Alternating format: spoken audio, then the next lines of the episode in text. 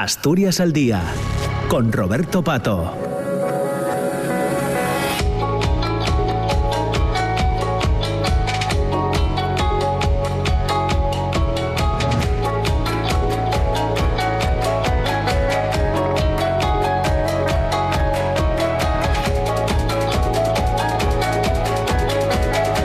10 de la mañana y 7 minutos entramos en la segunda parte de Asturias al Día que nos acercará hasta las 10 y media de la mañana. Esta semana, en concreto el próximo miércoles 28 a las 7 de la tarde en el Salón de Actos del eh, Ridea está convocada una conferencia que lleva por título De la aldea a la corte, vida y obra de Campomanes y que va a pronunciar el eh, economista Jesús Arango con quien vamos a charlar en esta segunda parte del programa de hoy.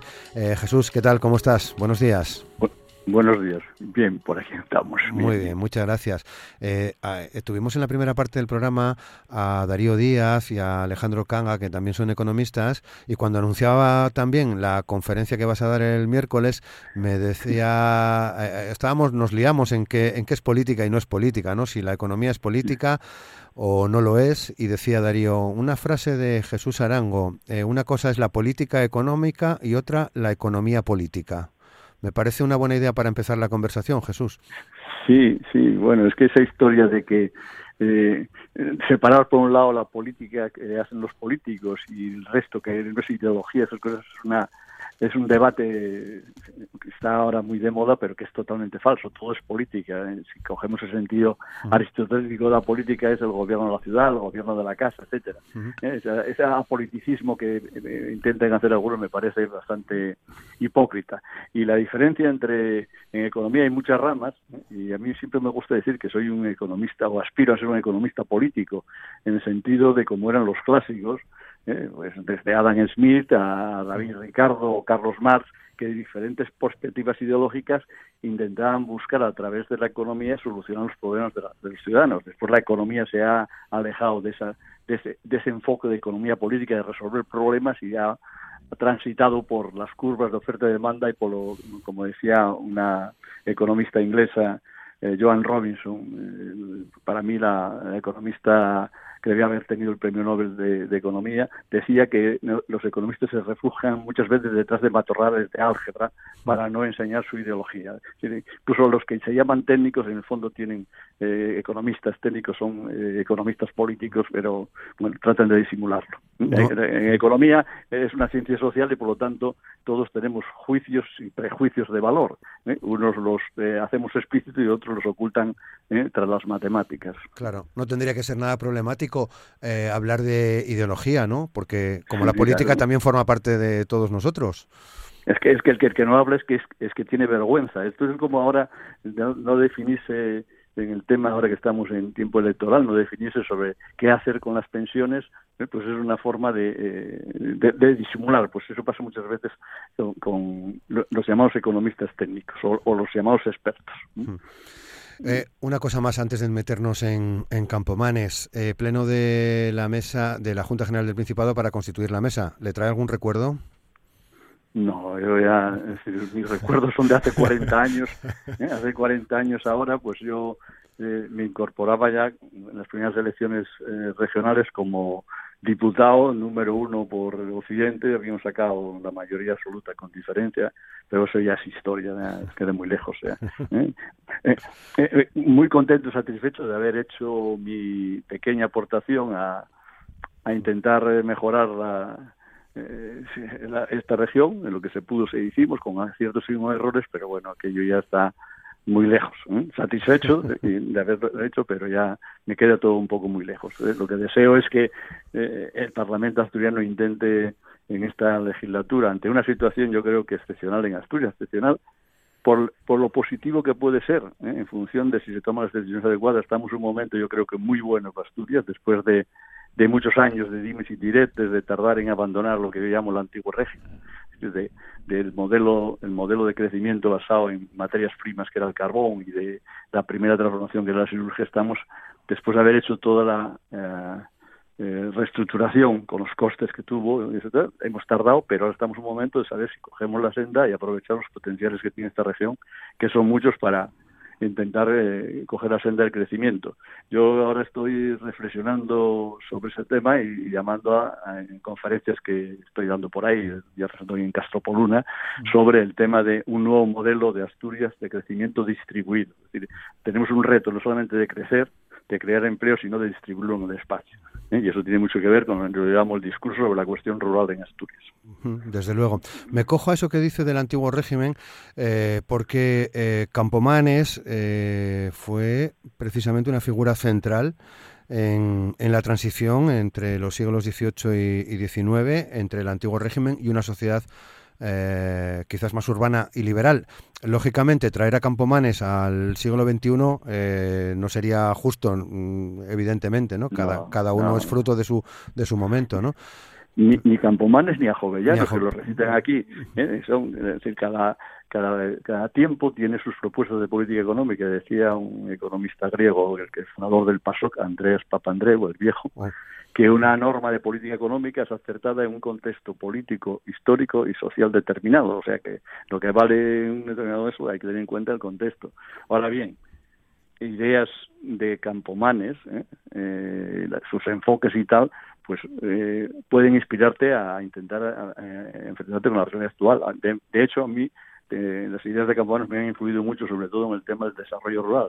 Campomanes ha sido el padre del desarrollo rural frente a las tesis de un dogmatismo liberal de no intervención de Jovellanos, Campomanes, que es el gran, el gran, el gran ilustrado, ¿eh? los otros son discípulos, ¿eh? pero poco conocido en Asturias, pues resulta que Campomanes decía que no era suficiente con la con la agricultura, que había que desarrollar la industria, ¿eh? lo que llaman las artes, y además decía una cosa, que ante el crecimiento de las ciudades y de las manufacturas, que había que llevar eh, reforzar las zonas rurales y llevar industrias a los pueblos para que no se despoblasen. Es, es, es, en definitiva lo que es el desarrollo rural, lo que pasa que en aquel contexto. Entonces, mm, Campamanes ha sido eh, en, muchos en muchos temas eh, muy muy avanzado. ¿Qué pasa?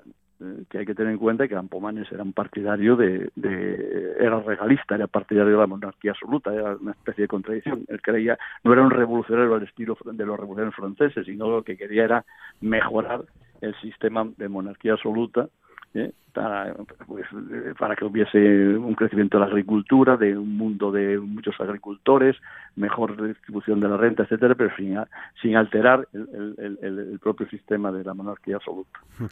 Bueno, dices que fue la figura crucial, mucho más que Jovellano, sin embargo, parece todo lo contrario, no sé por qué ha pasado eso. pues, pues eh, bueno, porque, porque bueno, Campomanes, en el momento que fallece, que al final fallece ya pues eh, olvidado, porque ya no era, en 1802 ya no era un hombre del gobierno de, entonces de Carlos IV, pues durante un siglo, pues prácticamente eh, estuvo olvidado, ¿eh? hasta el año 1954 que se publica un libro en el, por, el entonces Idea, o Idea, de Felipe Álvarez Requejo sobre su obra, su vida y demás. Y después en 1960 una tesis doctoral de un chileno, Ricardo Quer Wilkinson, eh, que es sobre el, pensamiento eh, histórico, político y económico joveanos que marca un cambio. Pues, durante eso hubo un silencio. Solamente se habló de él para criticarlo, porque él tuvo grandes enemigos que fue la Iglesia. La Iglesia, él intentó con el Tratado de Regalía de la Amortización de no de desamortizar los bienes raíces, sino simplemente de limitar la nueva adquisición de bienes raíces y eso pues no, no, no, no, no, pudo llevar adelante porque fue salió derrotado en el Consejo de Castilla y fue muy atacado por la Iglesia ¿eh? en concreto por un señor nacido en Llanes, que era obispo que pues llegó a cardenal, Pedro Iguanzo y Rivero, que era un reaccionario, fue diputado después en, con Fernando VII, que escribió un libro eh, en 1820 sobre diciendo que los el, dominio sagrado de los bienes de temporales de la Iglesia. Entonces, para dar una idea de cómo estuvo perseguido por la Iglesia, el Tratado de Regalía de la Amortización, que fue escrito en 1765, en 1825 se metió en el índice de libros prohibidos y estuvo prohibido hasta el año 1948. Claro que también tuvo prohibido el, informe de Jovellanos de la Ley Agraria, pero para decir. Entonces fue un hombre, pues, eh, perseguido y olvidado, pero hoy en día, no, fuera de Asturias, a partir de los años 50, 70, eh, fue un renacer de Campomanes, hay más de 200 trabajos publicados, eh, se aceleró el tema con el, segundo centenario de su fallecimiento, que fue en el 2002, que hubo ya recopilaciones, pero en Asturias sigue siendo una persona, bueno, pues que no andaba por aquí eh, como Jovellanos. Jovellanos, yo en, este ensayo que preparé para la conferencia, eh, recojo, entre otras cosas las, eh, cartas entre Jovellanos y, Campomanes y se ve claramente que Jovellanos era un protegido y un discípulo de, Campomanes. en las cartas le llaman mi, mi, querido favorecedor o mi, mi venerado favorecedor incluso dice frases como que Jovella, este Campomanes era el mejor economista del siglo y cosas así. Y bueno, y la aportación de Jovellanos, eh, el expediente de la ley agraria ha sido muy limitada. Lo único que hizo fue tardar eh, siete años en redactar el informe que le encargó la sociedad matritense mm, de, determinarlos. Eh, pero el informe, quien lo impulsó de 30 años antes y siguió impulsándolo a través de diferentes medidas fue Campomanes. Claro. Eh, bueno, no fue el único, digamos, eclipsado por, por eh, la, figura de Jovellanos, que si lo traemos al siglo XXI era muy mediático, ¿no? Eh, lógicamente. Porque hay, una, hay un grupo de personas, de pensadores, coincidiendo con, con, Campomanes y Jovellanos, que de alguna manera, Jesús, mm, sentaron, sentaron bases tanto en, en la economía, en la jurisprudencia, sentaron algunas de las bases de lo que posteriormente, eh, en lo que posteriormente derivó la política española? Sí, eh, bueno, pero el más influyente fue Campomanes, eh, porque Campomanes estuvo 30 años ejerciendo cargos en el poder. Lo de Joven fue muy limitado. 30 años, como de los cuales 20 y pico fue como fiscal del Consejo de Castilla, donde inició muchas reformas fue conocido, por ejemplo, eh, eh, hay los discursos famosos de la industria popular y del fomento de la educación de los artesanos y los apéndices constituyen todo un programa patriótico de, modulación eh, eh, escalonada del crecimiento y la generación de empleo en Carlos, de Carlos III, que fue traducido a, muchos idiomas y que es un ejemplo de, tuvo una, una tirada de 30.000 ejemplares, por ejemplo, y, y, fue publicado como un programa de gobierno, no con el nombre de él. Es decir, que fue un economista práctico ¿eh? y a la vez fue un gobernante duradero. Es decir, que, pero Campomanes fue mucho más que eso. Fue eh, un estadista que tuvo casi 30 años en, la primera línea, aunque nunca en la cúspide, siempre estaba eh, hay una frase de un tal Rafael Oloachea que dice Campomanes fue la eminencia gris de, la política de, Carlos III. Estuvo ahí haciendo eso. Pero aparte de eso era magistrado y jurista eh, era un economista práctico, un reformador social, era un historiador erudito, tuvo, fue presidente de, eh, la Real Academia de Historia durante 30 años y fue promotor de lo que se llama de las luces, entonces, de introducir nuevas ideas a través de las sociedades económicas de amigos del país que se abrieron eh, bajo su impulso por, toda España. la academia de, fue director de la Academia de Jurisprudencia o fue también un promotor de, de las ediciones de libros, Compañía de Impresores Libres del Reino.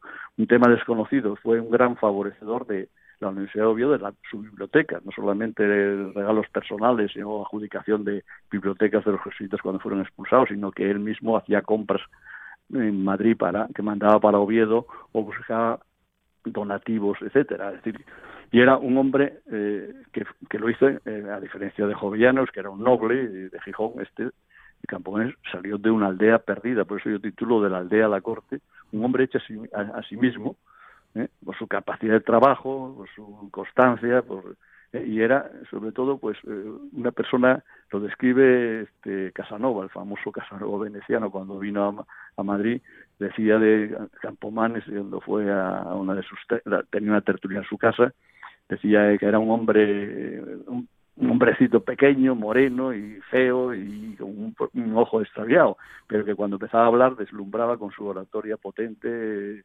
eh, y seductora de una capacidad de memoria. Con todo eso, pues se fabricó un personaje único en España, a diferencia de otros ilustrados que no, que eran o una cosa u otra. Él tenía todo ese complejo de actividades. Era un lector mm, asiduo, era un escritor prolífico, aunque muchas veces desaliñado, ¿eh?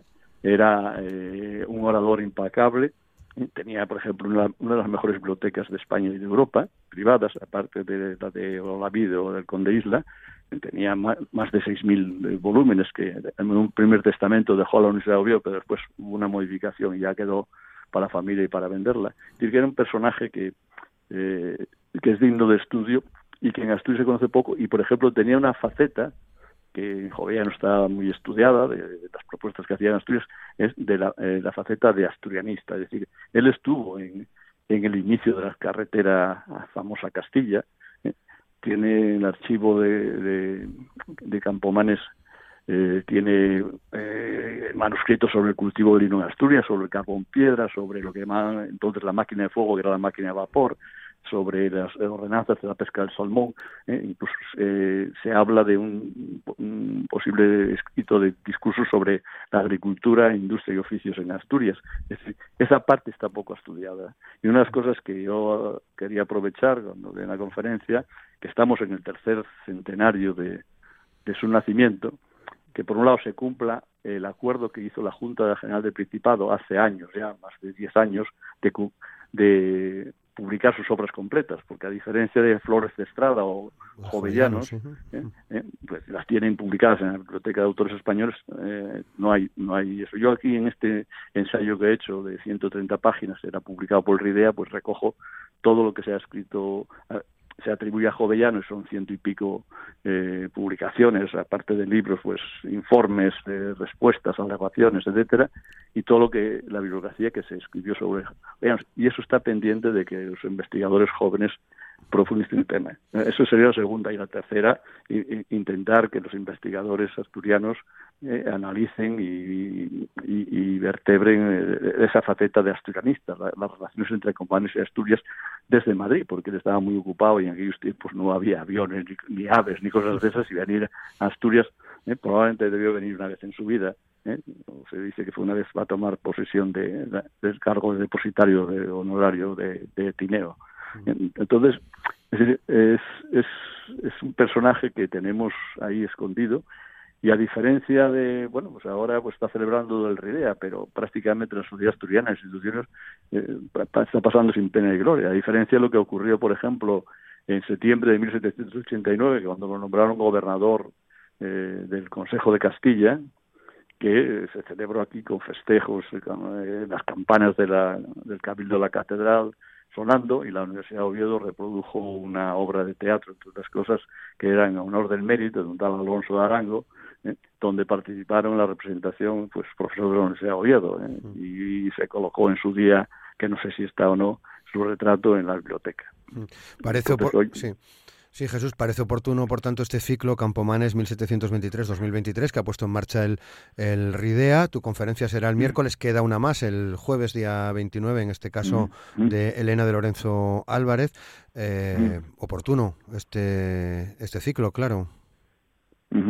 Yo creo que sí, y deberíamos continuar un poco eh, recuperando eh, y dándole un reconocimiento público a una figura, para mí, el, el político y el, personaje más ilustre que ha dado esta tierra con diferencia. Muy bien, pues será una buena oportunidad la de mañana eh, a las 7 de la tarde en el Salón de Actos del Ridea, la del miércoles, perdón, día 28, de la aldea La Corte, de una aldea de, de Tineo que se llama Sorriba, ¿verdad? que tiene ahora 24 habitantes, y que cuando nació Campomanes estaría probablemente con 7, que marca un poco también cómo es la demografía en esos mundos de, de, de Asturias. Claro, claro que sí. Bueno, pues un personaje capital para la, para la historia de España, para la historia de Asturias, la de eh, el conde el conde Campomanes, que ha sido el objeto de la, de la entrevista de hoy. Me, me llama la atención ese, bueno, lo, lo, comentabas, ¿no? Pero eh, que, que leo ese, ese concepto que él, que él tenía que creo que era felicidad pública, ¿no? Mm, todo emana sí, la felicidad pública, sí, Todo emana del rey, ¿no? De la monarquía. Sí. era un personaje contradictorio, como dije antes. Por un lado era partidario de la monarquía absolutista, por lo tanto él no planteaba un, cambio del sistema, sino que bajo ese principio de la monarquía absoluta era un reformador y creía también en la distribución de la renta. De hecho, tiene un trabajo que se llama eh, el discurso sobre la policía de pobres, ¿eh? que bueno, no hicieron caso, en, otros, en otras propuestas que hizo tampoco eh, fracasó, ¿eh? porque había una reacción muy importante. toda su propuesta de, de limitar la, adquisición de, bienes por parte de la Iglesia fue rechazada en el Consejo de Castilla por una propuesta alternativa de uno de Cangas de Narcea, un noble, López de Sierra, que frenó los ímpetus reformadores de Campomanes y que simplemente quería limitar los, los, eh, eh, el volumen de bienes de la Iglesia. Es decir, que lo tuvo muy difícil. Era el antiguo y de hecho ¿eh? hay más claros oscuros en toda esa política de los ilustrados. hubo más deseos que, que realidades y de hecho el, la Revolución Francesa en 1789, el inicio de la Revolución Francesa, cortó todo ese tipo de, de reformas y Florida Blanca, que era un reformador, pasó a ser un defensor, digamos, de la reacción. Muy bien, bueno, pues hoy sí, eh, lo, lo, tenemos que dejar. Ya son las 10 de la mañana y casi 28 minutos. Como siempre, ha sido un placer charlar con Jesús Arango, hoy centrándonos en esta figura, Campomanes, eh, dada eh, la conferencia del miércoles 28 en el RIDEA, como, como les estamos contando, de la aldea a la corte, vida y obra de Campomanes, que va a pronunciar el economista asturiano Jesús Arango. Lo dicho, Jesús, un placer charlar contigo en esta mañana de lunes. Buenos días, muchas gracias a vosotros. Muchas gracias, eh, muchas, muchas gracias, que vaya bien.